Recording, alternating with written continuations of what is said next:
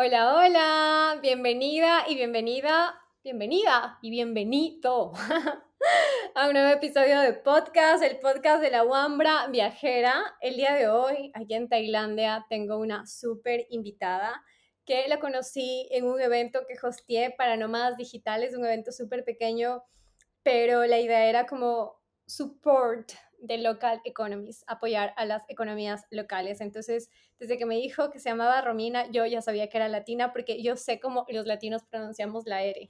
Entonces era, ya, yo ya sé, ya solo tenía que hacer la pregunta de qué país de Latinoamérica eres. Y, y nada, nos conocimos e hicimos clic. Y después cuando estuve revisando su Instagram, porque para mí es muy difícil encontrar mujeres latinas viajando como nómadas digitales, di cuenta que tenemos caminos y trabajos muy similares, así que no podía perder la oportunidad. Así que déjame, te la presento. Romy es de Perú, es nómada digital que hace seis años renunció a un trabajo corporativo y se mudó a Valencia. Apasionada por todo lo que es la libertad digital, empezó a trabajar enseñando español y ahora también ayuda a otras mujeres a renunciar al sistema para vivir un estilo de vida en libertad y en paz haciendo uso del mundo digital para trabajar. Así que con ustedes, Romina. Romy, ¿cómo estás? Gracias por aceptar la invitación. Por supuesto, hola a todos, hola a todas quienes nos escuchan. Yo feliz de estar aquí con toda tu comunidad, contigo. La verdad, gracias por la presentación, súper bonita y, y, eso, es súper bonito conocernos en el mundo, encontrar otras latinas que se han atrevido a dar ese salto que no es muy normal en nuestra sociedad. Cuéntame, ¿qué haces en Tailandia? Bueno, eh, la verdad que Tailandia ha estado en mi cabeza desde 2017-18, que empecé con, a volverme eh, fan de lo del nomadismo digital y siempre estuvo en mis planes, solo que mm, siempre no se te van las cosas y eh, prioricé otros lugares a los que quería ir. Luego vino la pandemia y ahora tuve la oportunidad de ir a Nueva Zelanda para, para una boda y dije, no, me tengo que pasar, tengo que aprovechar en estar en ese lado del mundo y eh, desde hace años yo había manifestado, tengo que trabajar desde Chiang Mai, eh, tanto había escuchado de Chiang Mai. Hub de nómadas digitales. exacto, aquí es el centro de nómadas digitales. Eh, muchos amigos me habían contado cosas lindas, entonces dije, es mi momento, voy a estar en ese lado del mundo, no voy a ir solamente por tres semanas, así que aprovecho en ir a Asia y descubrir este, este lugar maravilloso. Miren, lo curioso es que Romy y yo nos conocemos como hace tres días, entonces yo estuve como viendo qué hace, porque ustedes saben, siempre me gusta tener como invitados super tops y me encanta saber que otras mujeres latinoamericanas también están haciendo Um, sus sueños realidad. Entonces empecé a buscar las cosas que hacías y resulta, tal vez ella no lo sabe, pero que mi historia y la tuya es súper parecida. Entonces justo quiero hablar acerca de ese tema. Este episodio se va a llamar de um, un trabajo corporativo a Nómada Digital. Entonces quiero que nos cuentes tu historia. ¿Quién es la Romina de aquí hace ocho años atrás? ¿Qué hacías?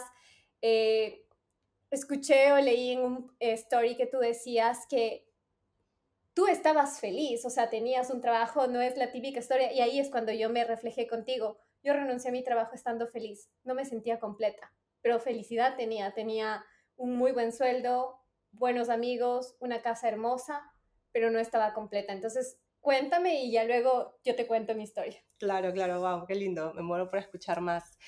Sí, hace ocho años yo estaba, yo soy ingeniero industrial, entonces yo estaba trabajando en, multinacionales, siempre cumpliendo, yo, yo sentía que estaba cumpliendo con cada paso que desde chiquita me habían dicho que era lo que había que cumplir. Estaba trabajando en construcción, en energía, en, en líneas de producción y estaba cumpliendo mi sueño. Eh, ¿quién no querría trabajar en su carrera? Ganar em, bien. Ganar súper bien. A veces hasta era ridículo cuando lo contaba. Eh, me sentía como que un ser ahí, como que en el aire de tanto que me, eh, me pagaban. Yo decía, wow, he llegado tan lejos. Llegaba a tener puestos de mucha responsabilidad. Y, pero no era capaz de identificar que era una felicidad bastante superficial, porque por dentro no me sentía feliz. Yo llegaba a mi casa y decía, ¿qué, ¿qué es esto? ¿No? Porque los conflictos con las personas a mí me parecía muy difícil de llevar. Entonces, eh, el ambiente tan tóxico que se puede crear en, en, un ambiente laboral corporativo del que no hay ningún tipo de control. Nadie es que va y dice, ¿cómo está el ambiente? Vamos a mejorarlo. Eso, mm, la verdad que sí existe ahora, genial, pero, pero no, no es normal. Me afectaba mucho, me afectaba mucho. Entonces tenía que crearme un personaje máscara, de hacerme la fuerte, o sea, obviamente soy fuerte, pero ahí tenía que ser fuerte con espada y, y sobre todo cuando uno como mujer tiene cargos administrativos, yo creo que es uno de las luchas, de las muchas luchas que tenemos, no dichas para algunas personas, que uno tiene que volverse un personaje, porque si no estás súper enojada o súper firme, la gente a tu cargo, que en este caso lamentablemente se ve mucho más en hombres, no te respetan o te ven joven y ay, ay, qué tierna, qué dulce que eres, qué jovencita. Y claro, por eso es como, no hay como ahí la línea entre, ok, puedo ser joven, puedo ser lo que sea que tú me digas, pero necesitamos avanzar con estos proyectos y necesitas hacerlo. No porque soy joven vas a pretender que yo lo haga o que asuma tu responsabilidad. Entonces, siento que eso es, es difícil. Totalmente, y lo has dicho, o sea, ser mujer y ser joven, porque claro, eh, eh, yo estaba en el mundo de la ingeniería, entonces em, era muy joven, entonces no sé si a ustedes les ha pasado, pero eso de que tener que, eh, ay, ¿qué ropa me voy a poner para no parecer tan joven? Era como, tenía, trataba de ponerme ropa como súper elegante para disimular lo joven que era, y yo qué fuerte, o sea, ¿quién no quiere sentirse joven? Y yo tenía que ocultarlo. Y, eso de ser mujer, ¿no? Em, por más de que hay muchas mujeres también en el mundo de la ingeniería, a veces para tomar decisiones los hombres sí te pueden ver un poquito em, más abajo, pero entonces tenía que ser mucho más fuerte. Y, sobre todo el conflicto. A mí no me gusta el conflicto, entonces em, yo, yo, yo, estaba en un trabajo en el que tenía que hacer mucha coordinación porque era gestión de proyectos y, y wow, o sea, tenía que tratar con tantas personas y las personas que no querían colaborar con el, Em, con, con, el trabajo me afectaba mucho. Entonces, yo, em, ahí fue que yo la verdad, que no sé ustedes, pero para mí en ese momento no aplicaba esa frase, eh, a ver si alguien se siente identificado, identificada conmigo, esa frase de no te lo tomes personal. Yo decía, ¿y, y eso cómo se come? ¿Cómo se hace? Porque yo... Porque todo no es manera, personal. Exacto, no hay manera de que yo eh, sea capaz de que no me importe si alguien me habló feo, si alguien fue rudo conmigo o si alguien eh, no está colaborando con el trabajo o si simplemente tengo que tomar responsabilidad por la falta de compromiso de otra persona, ¿no? Que es cuando eres jefa. Entonces, sentía que era un mundo bastante mm, injusto y, en el que no me sentía cómoda, pero claro, es tan difícil abrir los ojos y decir, me voy, es imposible. Justo mi, mi historia va,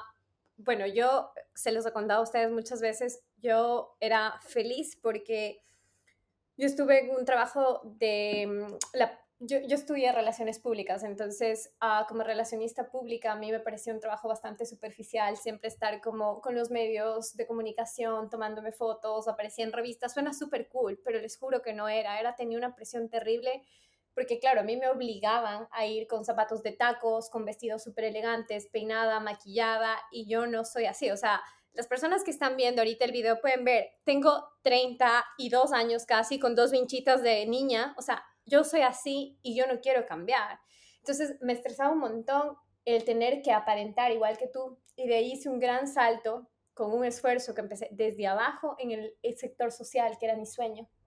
Empecé a trabajar en una universidad coordinando proyectos como de innovación, entonces trabajaba básicamente con comunidades indígenas, a supporting a ellos como sus negocios, como apoyando sus negocios y era como el trabajo de mis sueños. Tenía un jefe increíble, ganaba súper bien, tenía una casa linda, amigos, pero yo, y ahí era lo que tú hablabas, para mí, en cambio, no sé si tú sentiste eso, pero una de las mayores razones por las que yo renuncié es porque yo viajo desde muy joven desde los 18 años todo el tiempo estoy como, hacía como uno o dos viajes por año. Para mí 15 días no eran suficientes, o sea, no había por más que acomodaba, me iba de viaje, pasaba súper bien y llegaba y tenía un bajón terrible. Y cuando iba el trabajo era peor, era terrible, o sea, iba y lloraba, o sea, como que ya empezaba lunes y los domingos me pegaba la llorada de la vida. ya cuando encontré un trabajo que me gustó, eso cambió, pero seguía con esta sensación de que los días de vacaciones, ahí ya me daban un mes, no eran suficientes.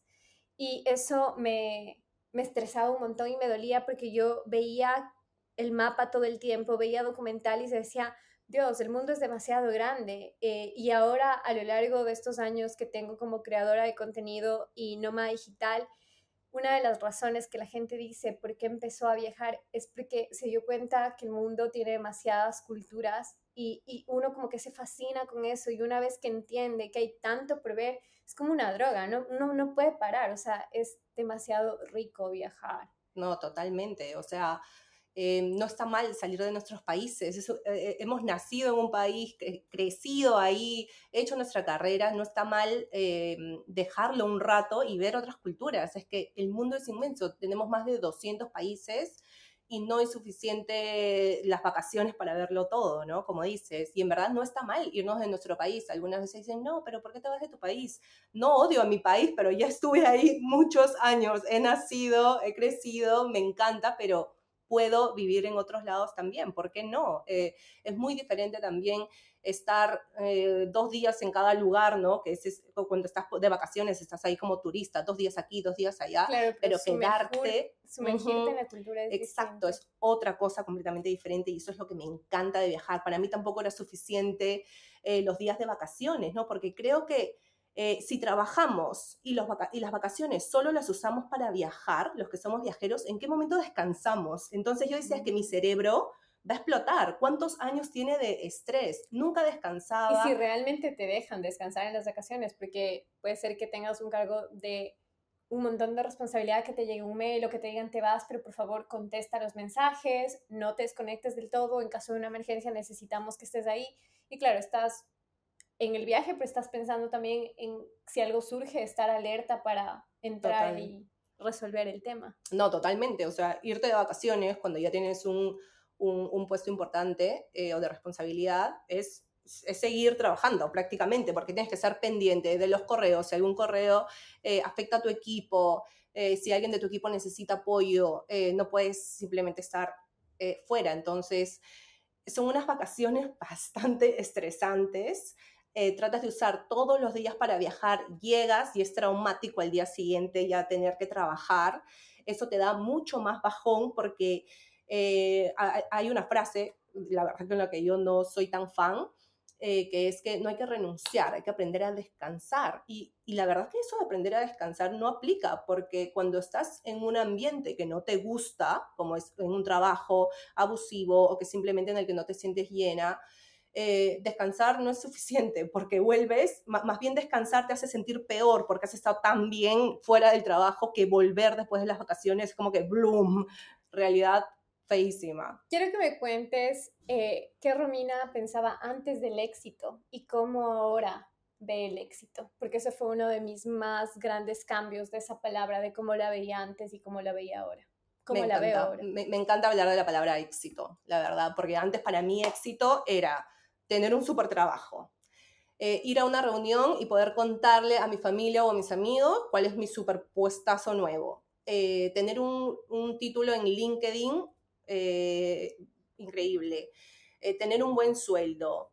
vivir en una, tener un estilo de vida al máximo, ¿no? Em, y, eso, ¿no? Tener prestigio. Para mí era, o sea, tener éxito, tener prestigio.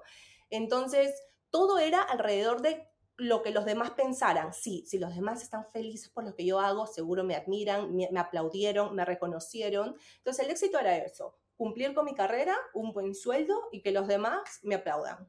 Entonces me di cuenta ya, y, no es fácil darse cuenta, lo vacío que es ese, ese, mm, esa forma de ver el éxito.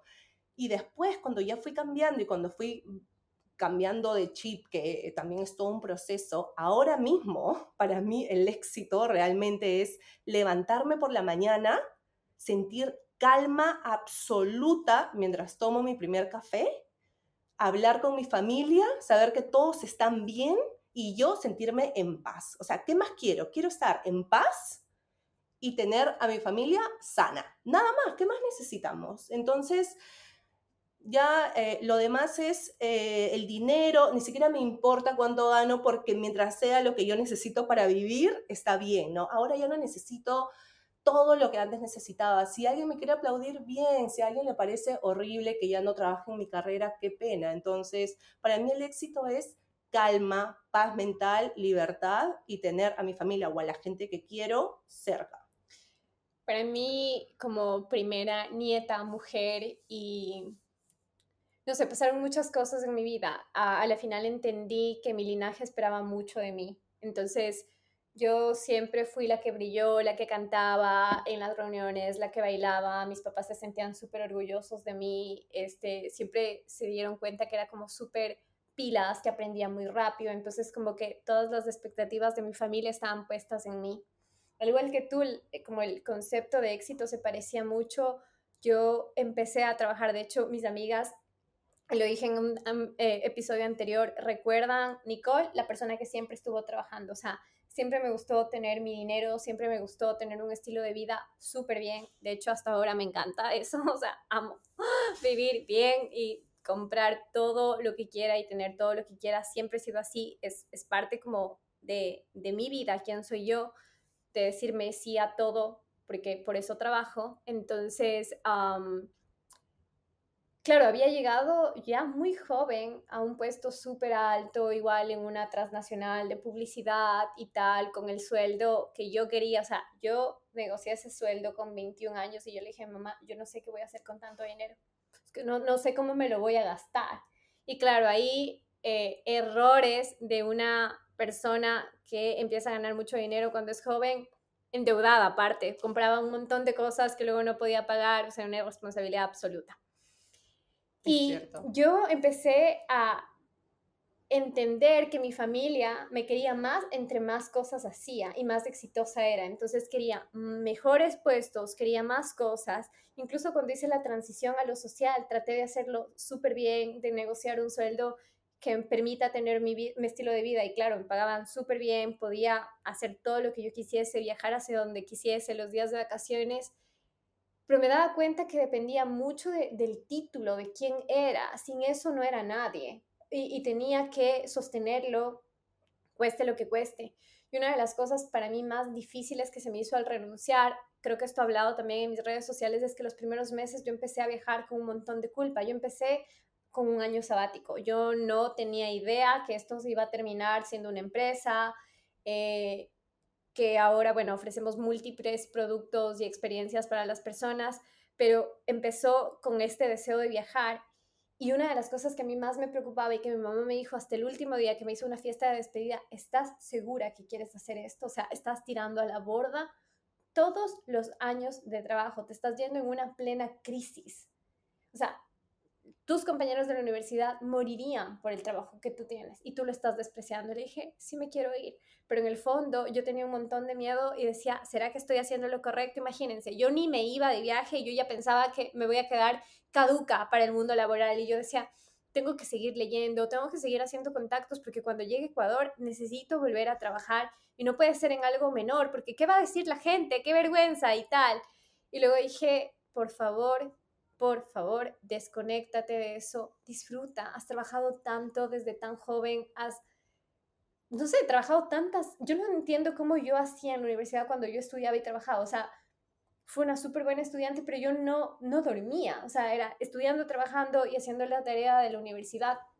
Entonces, ah, no sé, fue así como ah, súper challenging para mí tomar como la decisión y bueno, la palabra fue mutando, como les digo, y ahora me encanta hablar de éxito porque a mí es hacer lo que tú amas y, ser pagada por eso. Para mí es éxito. O sea, yo me siento ahora que realmente estoy viviendo la vida soñada porque, o si no estoy viviendo la vida soñada, es bastante cerca a lo que algún momento como hice una, una fotografía porque me gusta lo que hago, disfruto un montón, por eso si no, si no disfrutara yo no lo hiciera. Yo ya en este momento soy tan honesta conmigo que no podría hacer algo que, que no me guste. Y si me aburro de esto, seguramente mutaré a otra cosa que disfrute más. Nosotros ahora estamos abriendo nuevas líneas de negocios, estamos yendo haciendo viajes a otros países, en diciembre quiero lanzar mi marca de ropa también que no tiene nada que ver con viajes, pero me gusta la moda, entonces dije, why not?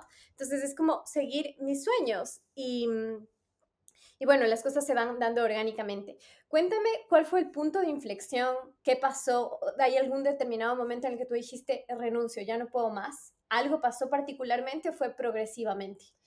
A ver, en mi caso, em, por más que yo me sentía súper mal eh, en, eh, en, mis trabajos, me sentía mal anímicamente, me iba al baño a llorar, o sea, como no hay visibilidad de renunciar, no, nadie nos dice eh, renuncien, como tengo también un, post que dice, nos enseñan a buscar trabajo, a, a, estudiar de todo, pero no a renunciar. No sabía, entonces nunca me planteé renunciar. Tuve, eh, tuve un suceso en mi vida que me ayudó a abrir los ojos y ver la luz. Es por eso que también les digo que todos tenemos de diferentes formas esa señal. No, no esperemos de que todos este, tengamos que ver eso de la misma manera. Cada uno lo puede eh, interpretar de diferentes maneras de que tiene que renunciar y tomar otro camino. O que no nos despidan, ¿sabes? O sea, para mí, no esperes a que te despidan. No. Anda planificando tu renuncia. Yo también hablo, en, tenemos un curso que se llama Cómo organizar un año sabático, que justo hablamos de si quieres irte de viaje, no renuncies de un día al otro, eso es irresponsable. Crea un plan de acción para que salgas y tengas como un backup de dinero y puedas empezar, si es el tema de emprender, a emprender desde el placer, porque si tú no tienes un como colchón financiero, las personas van a estar como struggling a lot y luego van a volver a un trabajo que no les gusta enormemente al rueda de hámster. Sí, no, eh, el colchón es importante, hay que tomar responsabilidad sobre nuestro cambio, no es solamente, chao, me voy, o sea, hay que tomar responsabilidad porque eh, la, estabilidad económica te da mucha estabilidad emocional y eso hace también de que estés inspirada a, empezar de nuevo. Entonces, em, eh, mi punto fue, yo, mi mamá ya tenía muchos años viviendo en España, entonces yo tenía una residencia que ya iba a expirar. Entonces, eh, en 2016, a mitad de año, tenía ese deadline. O me iba a España o perdía la residencia y el derecho a tener el pasaporte español. Entonces, todo el año mi mamá me repitió, eh, Romina, tienes que venirte y no un mes, no dos, tal vez más. Y, en Perú no existe eso de que guárdame mi, mi, puesto. Entonces yo dije, mamá, o sea, estás loca, estoy en una súper multinacional ahora mismo, estoy en un súper proyecto que dura como dos años más, no me voy a ir. Pero durante esos seis meses, durante la mitad de ese año, en verdad le di vueltas, eh, mis amigos me aconsejaron hasta que tomé la decisión, ok, voy a renunciar bien. Tres meses antes, voy a avisar para que tengan tener tiempo de dejarlo todo bien, que consigan a una persona adecuada, porque yo tenía ese trauma de dejar un proyecto, me van a ver como alguien que no, que no es profesional. Voy a arruinar mi carrera. Exacto, me van a odiar, no me van a recomendar cuando les llamen o, si renuncio voy a tener un hueco en mi, el famoso hueco en el, en el currículum, ¿no? Que, ay, sí, ahora cómo voy a explicar ese hueco. Qué, horrible que tengamos que explicar que hemos descansado, ¿no? Y siempre, si, si, si, están escuchando eso, eh, personas que han tenido un hueco en el, en el currículum y tienen que mentir, que estuvieron trabajando con el negocio familiar, con el papá, con la mamá, es gracioso que tengamos siempre que inventarnos ante otra empresa nueva que que hemos hecho algo productivo en un hueco que tenemos en el currículum. Entonces le tenía miedo a eso, pero finalmente, menos mal, eh, decidí renunciar, pero no renunciar del todo. ¿ah? Ahí no fue, cuando me tuve que mudar a Valencia en 2016, no fue, ah, ya, me voy a mi año sabático y a ser libre, porque yo también me tomé un año sabático. Yo simplemente renunciaba y renuncié y dije, llego a España, toco territorio y envío mi currículum a todos lados. O sea, ese era mi, mi, pensamiento. Tal cual renuncié, llegué a España y dije, me voy a tomar unos días, tal vez unas semanas, sin pensar en un nuevo trabajo. Entonces, eh, al mes dije, otro mes. Entonces, ya cuando eran dos meses, los dos primeros meses, dije, eh, comencé ya a sentir algo dentro de mí. O sea, de, verdad comencé a ver una señal y dije, no, no puedo creer la calma que siento. O sea, llevo siete, ocho años sin parar, la típica de un trabajo a otro, de un trabajo a otro, o, un break con culpa, ¿no? tuve un break como de, de, dos, tres meses con culpa total. Entonces... Debería estar buscando trabajo. Claro, exacto. Y entonces em, dije, ¿sabes qué? Siento tanta paz de levantarme y em, comencé a pasar mucho tiempo haciendo cosas nuevas, con familia, con, con gente nueva. Comencé a viajar sola, que dije, Mm, siento demasiada paz que nadie esté esperando nada de mí, no tener responsabilidad de los millones de dólares de la empresa estén sobre mí, eh, o, que tengo un equipo que me esté escribiendo, o que gente que espere de mí tanto, que dije... O estar enferma e ir así. No podía enfermarme. O sea, no podías enfermarte. Yo creo que muy pocas veces dejé de ir al trabajo por, estar enferma. Exacto. No, no tenías derecho ni a enfermarte, ni a que nadie de tu familia se enferme y, necesite algo de ti. O sea, no tenías derecho a nada. Entonces, sentí tanta paz en esos dos primeros meses que dije, año sabático. O sea, para que vean que yo siempre estuve enfocada a hacer las cosas de manera tradicional. Yo siempre fui a lo que carrera perfecta, eh, eh, carrera mm, profesional perfecta, todo al máximo, eh, titularme, colegiarme, todo siempre trataba de hacerlo para cumplir con todos esos checks. Em, entonces dije, no, un año sabático. No fue eh, como otras personas que tal vez se lo decidieron de otra manera. Por eso todos podemos decidir cada camino de manera diferente. No es que te levantas y dices, ay, un año sabático, mañana. Em, puede venir de diferentes maneras, de diferentes, eh, de diferentes caminos. Entonces, yo al tomarme ese break y decidir tomarme un año sabático, uff, le dio a mi cerebro un wow, se me vienen 10 meses más sin hacer nada tenía colchón, felizmente. Eh, tenía colchón, entonces eh, saqué cálculos y dije, ya está, un año sabático y ahí, en el año sabático era, el año sabático simplemente fue un año sabático em, para disfrutar todo, pero sabía que tenía que volver al corporativo. Pero durante ese año, o sea, fui tan feliz, fui tan libre, tuve tanta paz, tanta eh, que decidí, eh, cuando se me acabó el año sabático, que obviamente por razones económicas ya tenía que volver a trabajar, porque todos necesitamos dinero aquí, em, mientras estaba en entrevistas, sentía que me estaba faltando el respeto a mí misma después de que todo ese año había predicado eh, lo importante que es estar en paz, priorizarte. Eh, priorizarte, estar tranquila, rodearte de personas que tú quieres, ¿no? Porque en el, corporativo tú no eliges de quién rodearte. Te tocó el jefe tal o te tocó el, compañero de trabajo tal, te tocó el equipo tal y te aguantas. Porque si te quejas, te dicen, oye, pero manéjalo. O sea, hay tantas formas de, que, que, censuran nuestras emociones en el corporativo, nos censuran completamente. Tú te quejas de algo que no tiene nada que ver con, con los dólares que, que están haciendo, con el margen, eh, y, nos oprimen, ¿no? Entonces, em, terminó el año sabático y mientras estaba en, en, en, entrevistas sentí tanta falta de respeto hacia mí misma de volver a eso. Dije, he llegado hasta aquí con un año sabático en el que he cambiado completamente, me he dado salud eh, a mí misma eh, y no puedo. Y ahí fue que dije, no puedo volver. O sea, no sé qué voy a hacer, Ahí no sabía qué hacer. No sé qué voy a hacer, pero no voy a volver. Y, ahí fue que comencé a, hacer eso, al decir, no sé qué voy a hacer, pero no voy a volver porque yo soy primera, es cuando tu mente se abre a las oportunidades. A mí me pareció igual, o sea, era ya, estaba viajando más de un año, había como mi colchón se había estirado, el dinero se había reproducido, pero eventualmente, obviamente, se iba a terminar si no estaba generando ingresos. Y para las personas que me conocen, mi sueño jamás fue ser emprendedora. O sea, es que para mí era la única manera de ser exitosa era un trabajo, por supuesto. O sea, un trabajo en una empresa súper grande que te respalde, en la que puedas como crecer. Pero nunca se me vino la idea de ser emprendedora o empresaria. Hasta que, claro, yo dije, a ver, aquí tengo de dos o me regreso a Ecuador y busco un trabajo y quién me va a dar un trabajo, un año no he estado allá, yo tenía la idea de que ya nadie me conocía, como que me fui un año y ya la gente se iba a olvidar mi nombre, o sea, súper dramática. Entonces, pero realmente lo sentí lo encarnaba, sí. Y luego dije, ok, yo quiero seguir viajando, yo no quiero regresarme, porque por primera vez me había priorizado, me había puesto en el centro de mi mundo, había pasado espectacular, me enamoré, conocí un montón de lugares, aprendí un nuevo idioma, tantas cosas que voy a hacer.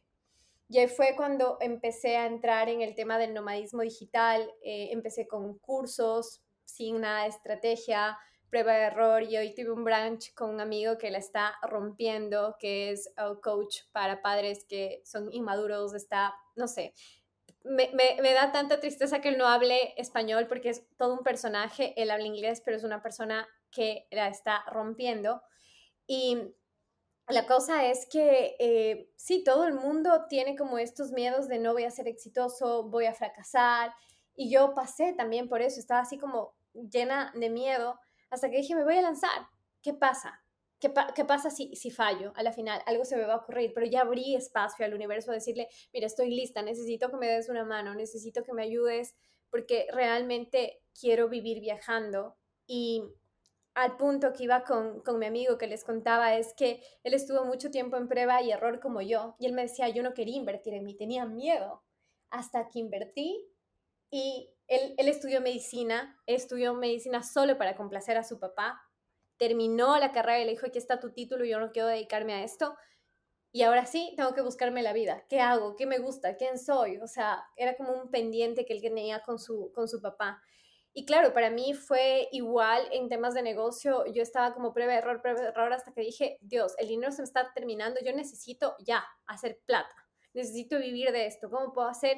Y ahí fue cuando hice mi primera gran inversión y la analogía que yo pongo es como que si una venda me hubiera quitado los ojos. Dije, ok, tanto esfuerzo que estuve haciendo, obviamente sé ahora por qué no funciona, no tenía ni ton ni son lo que estaba haciendo, ya tengo el mapa, sé por dónde ir. Y fue ahí donde absolutamente todo empezó, que eso fue más o menos hace unos cuatro años, y toda mi vida cambió y ahora somos lo que somos, hacemos lo que hacemos porque ya hay una estrategia detrás, porque sabemos cuáles son los niveles de facturación que necesitamos para operar un equipo, podemos contratar una otra persona, cuál es el margen de ganancia. No tenía ni idea de eso, cómo poder como vender. O sea, para mí, les juro que no, tenía una idea como muy equivocada del emprendimiento hasta que ahora, pues ya años después, es de un estilo de vida del que estoy enamorada. ¿Cómo tú empezaste a ayudar a más mujeres a hacer esta reinvención laboral?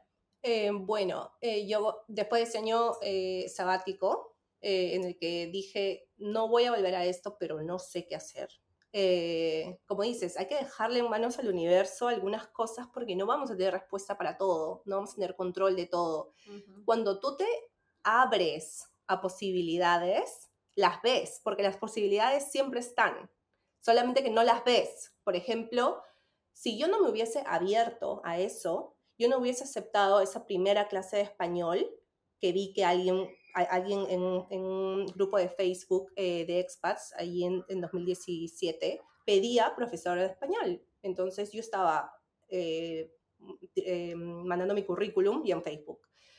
y dije, yo hablo español, creo que sabría podría descubrir cómo enseñarlo y necesito dinero. Entonces, em, eso, es, o sea, yo me hubiese reído de enseñar español, como me imagino que cualquiera lo, haría, o sea, si no hubiese abierto mi mente, porque claro, la jefesota, la que era manager, la que manejaba gente, la ingenierota, eh, ¿qué, iba a ver? Claro, ¿qué iba a ver como posible enseñar español? Esas cosas no, no, son para mí, yo, yo estoy para más, ¿no? Eh, porque a veces Em, eh, el mismo eh, poder que ganamos nos hace ver muy arrogantes con otras, eh, con otras opciones, ¿no? posibilidades que nos pueden dar mucha más libertad. Total.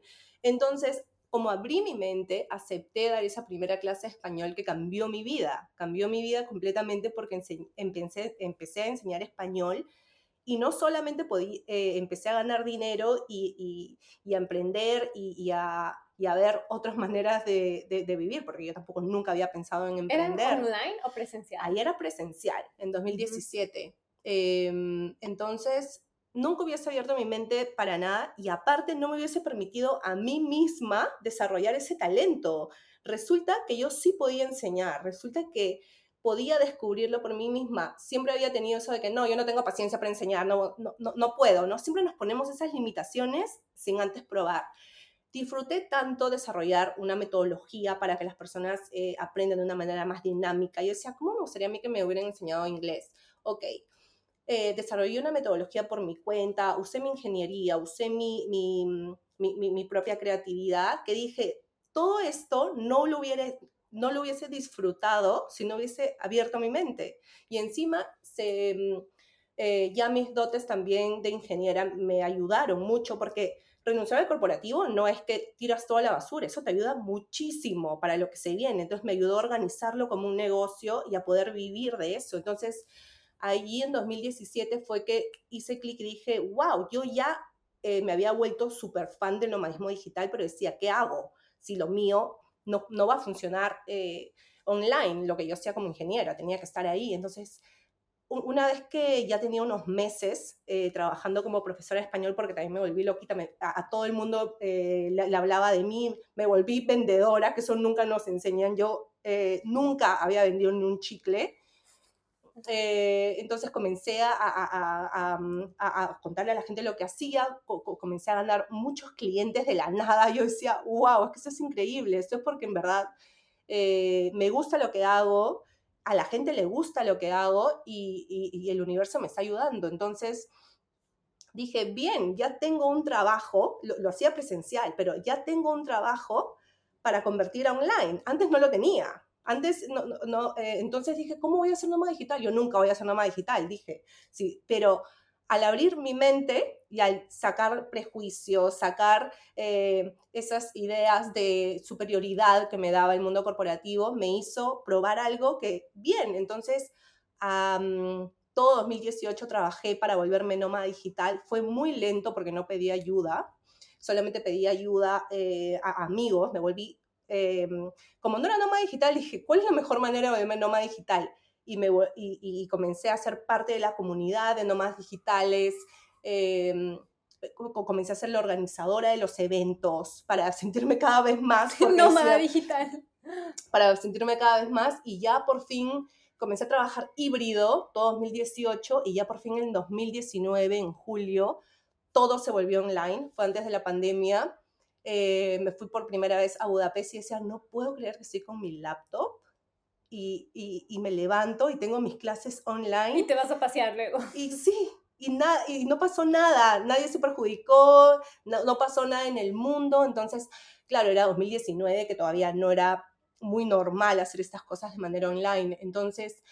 Em, en 2019 también fue que decidí abrir un blog Me Reinvento, y contar mi historia a modo terapeuta también, em, terapéutico, porque por los mismos prejuicios que tenía, que em, lo mencioné el otro día en un post, tenía un poco de miedo y vergüenza de contar lo que estaba haciendo a mi realidad, de, a, mi, a, mi sociedad de Perú, ¿no? Porque me sentía cómoda contándoselo a mi familia, todos estaban súper orgullosos de mí, eh, a mis amigos nuevos de Valencia, que como ellos nunca habían visto mi vida pasada, eh, eh, me sentía tan libre de decir, enseño español.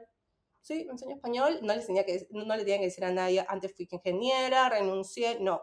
Está en un espacio tan, em, tan seguro, ¿no? Por eso a veces hay que salir de nuestra sociedad para ver que los prejuicios se van.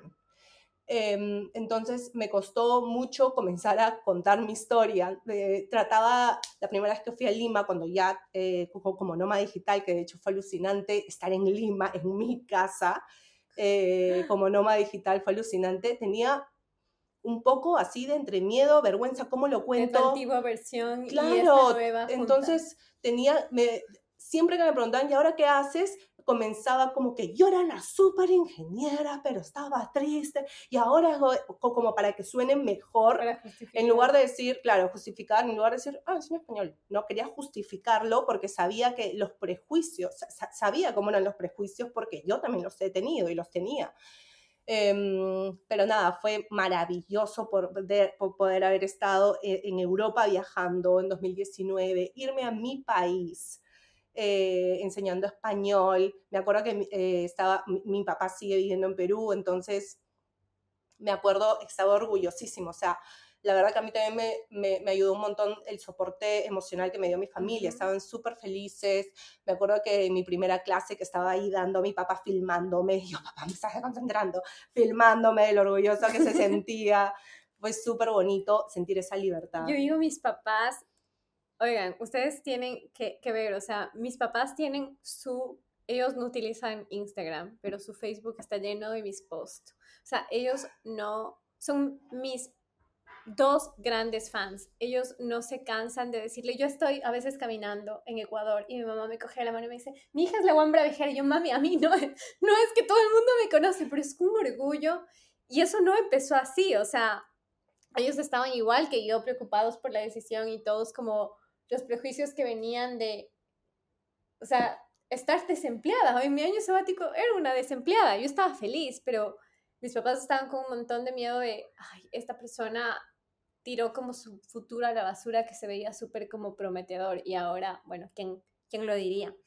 Yo quiero eh, ya como para ir cerrando que me cuentes, quiero que tú les des tres consejos a las personas que quieren como renunciar al trabajo y tienen como mucho miedo. Yo les voy a dar también tres consejos pero antes igual me gustaría como cerrar con una reflexión, Romy, que es, yo no veía el emprendimiento de esta manera, o sea, yo igual no, no pensé que esto podía escalar al principio porque no vengo de familia que tienen negocios, mis papás han trabajado siempre para, para empresas, bueno, mis papás son abogados, también han ejercido el libre ejercicio, pero nadie sabe de marketing, no es que, que, sabes de eso y uno tiene un montón de prejuicios. Y yo recuerdo que había una chica que me seguía, que siempre me comentaba, y cuando yo llegué a Ecuador y conté que me había comprado como un terreno en la playa frente al mar, ella me puso un mensaje que a mí me marcó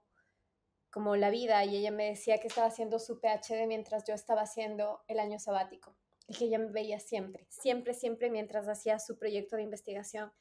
Y que empezó como a seguir como tanto de, de, cerca las historias porque antes escribía yo mucho antes de que los reels existan y tal y que ella le cuenta al profesor de mí. Le dice yo ya no estoy segura si quiero seguir haciendo el PhD porque yo siento que quiero viajar y le enseña como mi vida y le dice él es que no, no puede ser tan irresponsable Solo espera a que esa chica regrese a Ecuador. Nadie le va a contratar y va a ser un fracaso. ¿Qué? y tú estás haciendo tu PhD. Y claro, esos es como los prejuicios que la gente tiene, sobre todo adulta, cuando tú sigues tus sueños, cuando quieres como emprender. Y ahora, como les digo, y, creo que parezco disco rayado con esto, los negocios digitales es de las industrias más generosas económicamente en este momento, la que más libertad te da, la que premia la creatividad. No les importa qué título tienes en esta industria, la gente que quiere ser tu cliente quiere ver un resultado. No es que a mí me dicen, a ver, muéstrame todos los títulos que tienes para convertirte en mi mentora de negocio. La gente me compra los cursos porque ve en mí las posibilidades que podrían tener en su vida. Desde mi experiencia, yo ya me equivoqué un montón. Totalmente. En los cursos que yo doy, justo resumo todo eso, o sea, todos los tropiezos, todos los llantos, yo ya me caí, me lastimé, perdí el tiempo, perdí dinero, ya lo hice. Entonces, olvídate de que si eres doctor como mi amigo o doctora y te gusta la pastelería, no lo puedes hacer. Sí, lo puedes hacer, porque si eso te llena la vida, vas a ser feliz y por ende va a aumentar tu estilo, de, eh, tu calidad de vida. Y yo siempre digo, cuando las personas están actuando desde su esencia, cuando estás haciendo algo que amas, es imposible fracasar. Y es imposible que no seas próspera uh, financieramente, porque la vida te va a dar tantos regalos porque estás vibrando súper alto. Entonces, no sé, ¿cuál sería como tu, tu reflexión para terminar y luego los tres consejos? A ver, em, e, e, es eso. Em, también eh, yo tampoco vengo de, emprender, eh, pero cuando emprender se vuelve tu salida para ser libre, lo haces. Entonces, em, eh, esto de emprender es muy bonito, como tú dices. Una vez que empiezas con una cosa, es como que llegas a... tienes superpoderes para hacer otras cosas. Yo ahora me dedico ayudar a otras personas a renunciar al corporativo desde mi experiencia. Como nadie, yo no he ido a la universidad para eso. No necesitamos certificaciones para, para ayudar a otras personas, para trabajar en algo que te apasiona. Yo ahora ayudo a otras personas a renunciar al corporativo, a crear sus negocios digitales en base a cualquier tema que tengan. Y eso es mi felicidad máxima y me he certificado también como eh, coaching negocios pero más que todo es mi experiencia, lo que vale, lo que... Eh, eh, eh, tienen todos que confiar en sus talentos, confía en eso que tú sabes que puedes ayudar a otras personas y no pienses que emprender es porque tu mamá, tu papá, en tu familia, naciste, no naciste, hay sangre emprendedora. Eh, no, o sea, emprender ni es para locos, ni es para los que tienen la familia. Emprender simplemente es una manera muy bonita de poner tus talentos y tus habilidades para el mundo entero y cubrir necesidades que no están cubiertas por las carreras de la universidad. Hay tantas necesidades. A ver, ¿quién va a la universidad para ayudar a las personas a renunciar?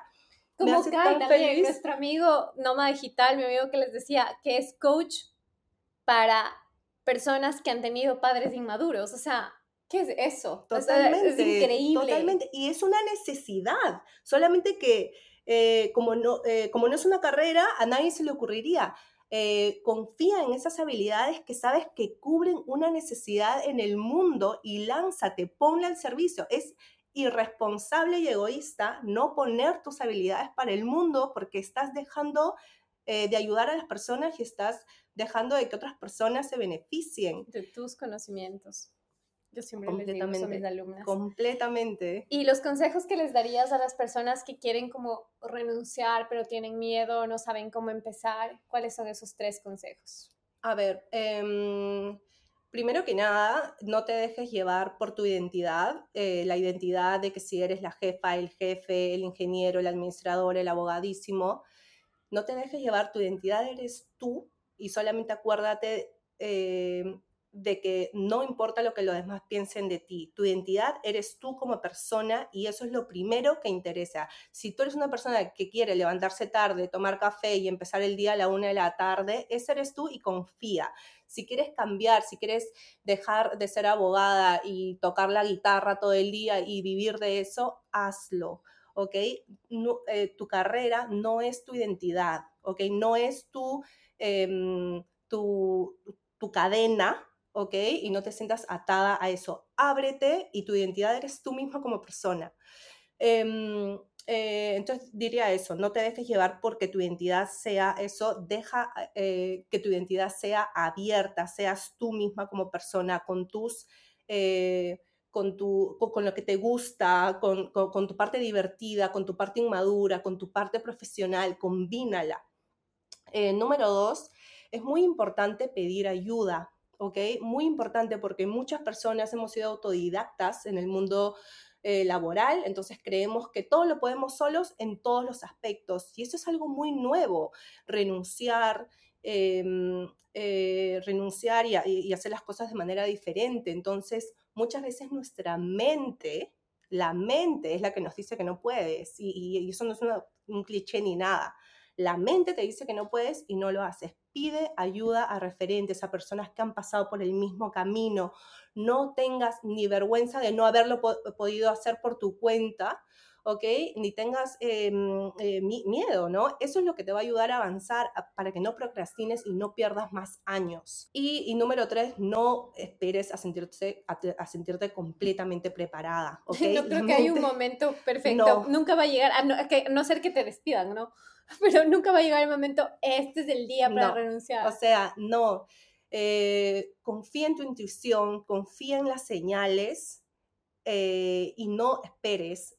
Nadie, nadie de los que tú ves, gente que tú dices quiero ese estilo de vida, empezó sintiéndose lista. O sea, no, nadie está lista. Confía en tu intuición. Estar listo, estar lista es quererlo. Cuando lo quieres, estás completamente lista eh, y no es que necesites ni saber más ni esto. Eh, cuando estás lista, empieza con tu plan, eh, porque si no, te, dejas llevar por la vida y pasan 10 años, 20 años y dices, ¡Ah! nunca lo hice. Y en verdad debe de ser muy feo. A mí, a mí me gusta, me siento tranquila porque sé que no me va a pasar, porque ya lo hice. Sé que en 20 años dije, lo hice, pero a mí me preocupa todas esas personas que podrían pasar por eso, eh, eh, tenemos solo una vida aquí, una, una vida. Entonces, no podemos estar con ni arrepentimientos ni aguantándonos, no, no nos podemos quedar con las ganas, que es lo que me gusta decir. Y quisiera eh, un consejo más. el bonus track. El bonus. Confía en ti, confía en ti. ¿ok? Mm, eh, muchas veces no confiamos en nosotros, no confiamos en los que sabemos, no nos creemos capaz de poder ganar dinero por nuestra cuenta porque nunca lo hicimos. Confía un poquito en ti, aunque sea un poquito, y empieza. Bueno, yo los consejos que les daría, el primero que siempre les hablo, pero una oportunidad más, invierte en ti.